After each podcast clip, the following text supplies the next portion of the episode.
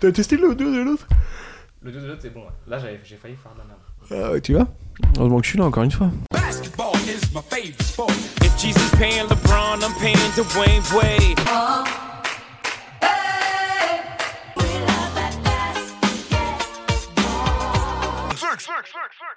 Salut à tous les fans de NBA Celtic et je suis très content d'être aujourd'hui avec vous pour un nouveau numéro de notre podcast Les Sixièmes et je le dis super vite. Aujourd'hui, on va parler euh, des Philadelphia, euh, Philadelphia pardon, Sixers, Euh, toujours en compagnie de Valentin des Pistons France qui nous fait le plaisir de prolonger le temps passé avec nous. Tout à fait, bah, toujours un plaisir de parler NBA, toujours. Et on est avec toujours Easy qui est toujours avec moi. Ouais, donc aujourd'hui on va vous parler des Philadelphia Sixers. Euh, ce qui s'est passé en termes d'arrivée et de départ. Donc en termes d'arrivée, bah, il y a notamment Al Horford, on va dire que c'est la principale arrivée, euh, le principal ajout à l'effectif des Sixers. Et en termes de départ, bah, c'est Butler euh, qui les a quittés après une saison euh, assez, comment dire, où il s'est passé plein de choses Tumultueuse. Voilà, tumultueuse, c'est le mot que je cherchais, tout à fait. Et on peut noter également les départs de JJ Redick pour les Pels et le départ de Boban Marjanovic qu'on apprécie beaucoup ici pour les Mavs. Donc euh, Easy, est-ce que tu pourrais pour démarrer nous donner euh, ton 5 pour euh, l'équipe de Philadelphie? Ouais, et bah écoute, euh, je vais mettre Joel Embiid forcément. Ben Simmons. Forcément. Ben Simmons forcément, hein, pour d'évidentes raisons. Et alors, je vais mettre euh, Al Horford, mais on va en reparler après, mais euh, ça... Il y a un sujet à Ford qu'on va, finir par développer, c'est sûr. Il y, a- grave un sujet à Lorford. Euh, bah, Tobias Harris.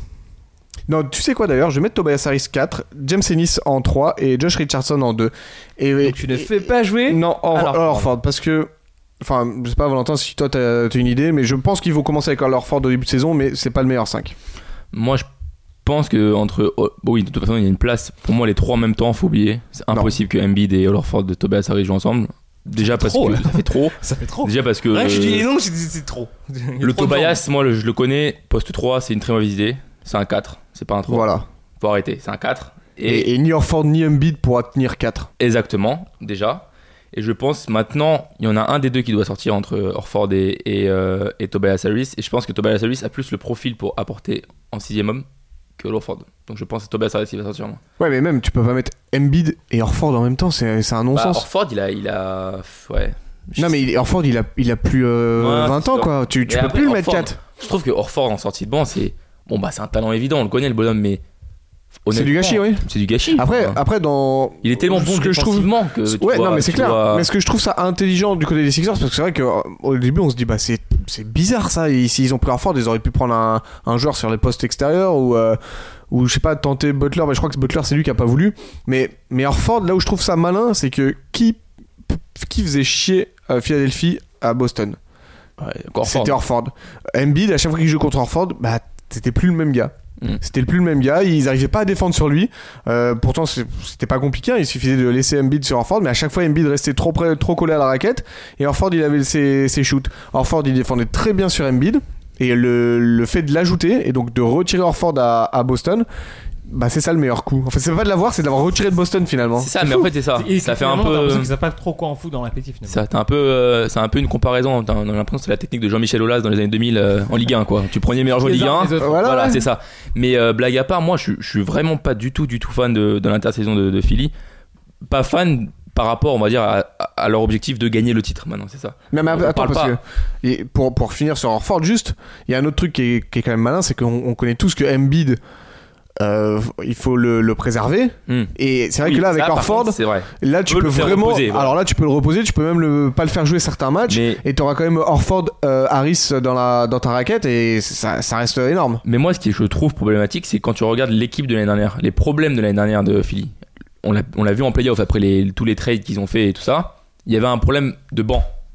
Ils n'avaient pas de banc, trop faible le banc. Et là, si tu perds Butler, bon bah, c'est sûr que c'est, c'est, c'est une grosse perte. C'était quasiment leur meilleur joueur par moment avec Embiid. Il y avait d'ailleurs, il me semble qu'il y avait un débat euh, au milieu de saison pour savoir si c'était Embiid, Embiid ou, ou Butler le meilleur de cette ouais. Mm. Bon, pour moi, ça reste quand même euh, Joel Embiid, mais Ça reste la franchise de Embiid. mais si tu perds un, un contrat comme Butler, tu aurais pu remettre de l'argent plus intelligemment, je trouve, pour avoir un vrai banc et pouvoir rivaliser avec Milwaukee et les autres équipes de l'Ouest pour gagner le titre. Là, pour ma part, moi, je trouve que Milwaukee ils prennent une avance énorme. Philadelphie va être deuxième parce que je les vois quand même au-dessus de, de Boston, temps que Kemba Walker voilà prenne euh, voilà le, le système, ça, etc. je- ils vont être deuxième pour moi, mais pour moi, il y a, l'écart maintenant entre Milwaukee et Philadelphie, il se creuse de Après, plus en tu plus. sais, il y aura le, le marché des, des joueurs qui vont chercher des contenders vers euh, février. oui, Et je pense que Philadelphie Voilà. sera bien placé. c'est sûr, mais maintenant, quand, quand, quand tu regardes le. Et la perte que peu de personnes, que personne n'en parle, c'était est-ce qu'il y a des gens qui se rendent compte de la perte de J.J. Redick ou pas? Ouais, c'est clair. Ouais, le shoot, le shoot c'était. bah, Non, mais c'est même pas, même pas, même un shooter, J.J. Redick. Quand, on voit les Ouais, clair, mais quand on voit l'effectif, quand on voit l'effectif, on se dit qui va scorer en fait?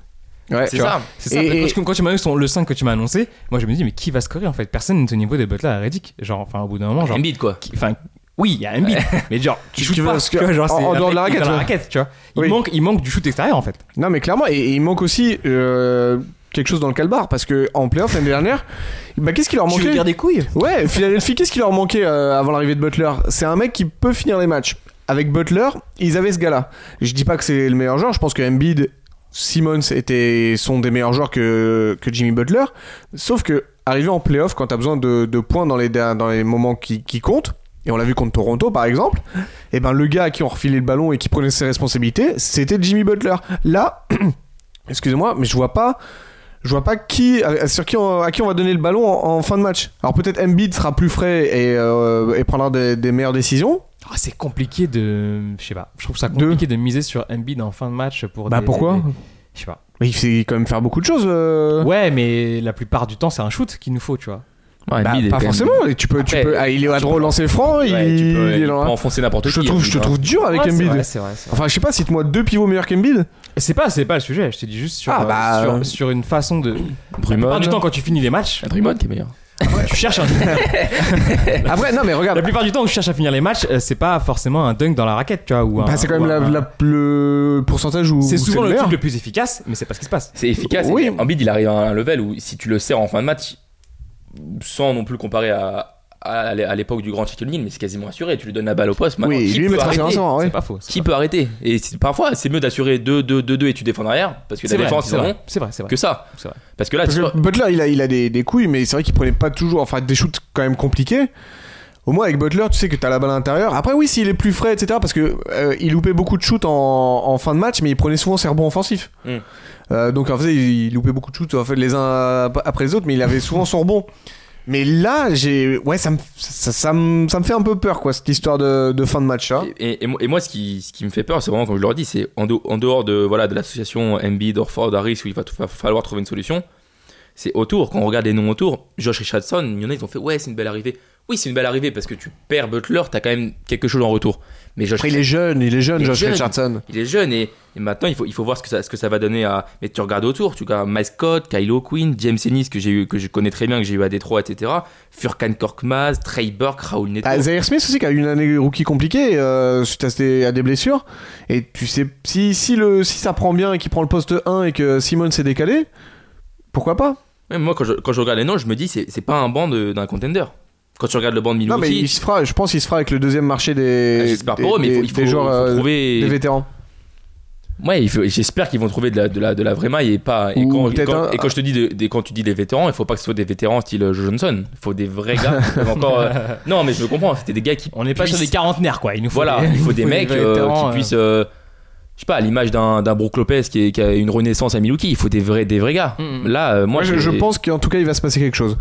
Je, je serais même pas surpris, tu vois, ce que euh, Orford euh, ne finisse pas l'année aux Sixers. Je- ça me surprendrait même pas. Ou que Harris, ou qu'il y ait un délire comme ça. Je pense mais, euh, qu'Harris a une bonne valeur marchande, bien que son contrat, quand même, il a pris quand même. Ouais, enfin, il va- coup, là. Là, après, euh, il a fait pas mal de, de routes, hein. bah, c'est pour ça, il a une bonne valeur marchande. Ouais. mais, euh, mais voilà, Tobias Harris, déjà, c'est pas. Même s'il progresse bien depuis euh, sa, sa première partie de saison en Détroit avant C'est devenu un vrai joueur à 3 points, hein. un vrai shooter à ah 3 oui, points. hein. Ça a commencé déjà Ouais, à Détroit ouais, ouais. et ça s'est poursuivi ensuite à, à, à Philadelphie et à, hum, Clippers. et aux Clippers. Mais, euh, mais c'est pas c'est pas une assurance tel un Joel Embiid ou d'autres joueurs qui te refassent toujours la même saison. Tu as toujours cet aspect derrière euh, Tobias Harris. Tu peux difficilement le dire que c'est une superstar qui va. Tu es sûr de la Ouais, saison qui va sortir. ouais, ouais. Tu- il peut très bien redevenir euh, Tobias Harris à 18, 17 points, 16 points.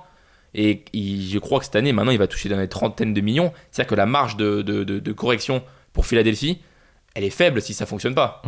Et, euh, et Ben Simmons, au bout d'un moment, il a un talent incroyable et c'est presque du gâchis de, de le voir pas du tout, du tout, du tout progresser dans, dans toute, la panoplie shooting. Après, on l'a vu cet été encore. Bon, c'est encore des vidéos de joueurs qui jouent Oui, l'été, crois mais. pas euh, euh, ça, mais Parce que tu rajoutes, franchement, tu rajoutes, tu rajoutes un peu de shooting à Ben Simmons, tu, tu le classes où? Tu le classes très haut quoi, Mm. en NBA.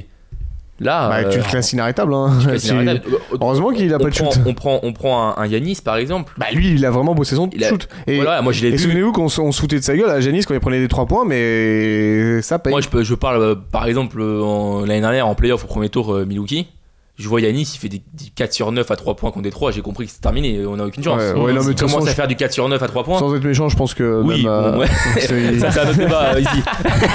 Mais euh, blague à part, voilà, moi je pense que si on juge Philadelphie par rapport à, à leur statut dans la ligue actuellement, je trouve que le- leur été est pas, est pas loin d'être pas catastrophique, mais c'est très négatif pour moi. Enfin, pour moi, je- avant c'était assez serré avec Milwaukee. Là, Milwaukee, une- sans même parler de- de- des équipes à l'ouest, rien qu'à l'est, ils ont assez pour finir deuxième parce que je les vois quand même au-dessus de, de Boston ou au-dessus de Brooklyn qui, qui ne vont pas avoir euh, Kevin Durant cette année. Mais euh, l'année prochaine, Kevin Durant revient, Brooklyn, il- si ça prend vite, ils vont perdre leur deuxième place. Ça va très Bah, vite après la du, coup, euh, du coup, vu du Ouais. banc, toi, Izzy, tu les vois où? Parce que euh, Valentin, Je- c'est deuxième. Donc, je, euh, je les avais mis aussi deuxième. Et euh, Brett Brown joue sa saison là, joue sa tête. Ouais, ça c'est sûr. Eh bien, c'était notre avis sur euh, les Sixers de Philadelphia, en tout cas. Et puis, on se retrouve demain pour une autre franchise. Ciao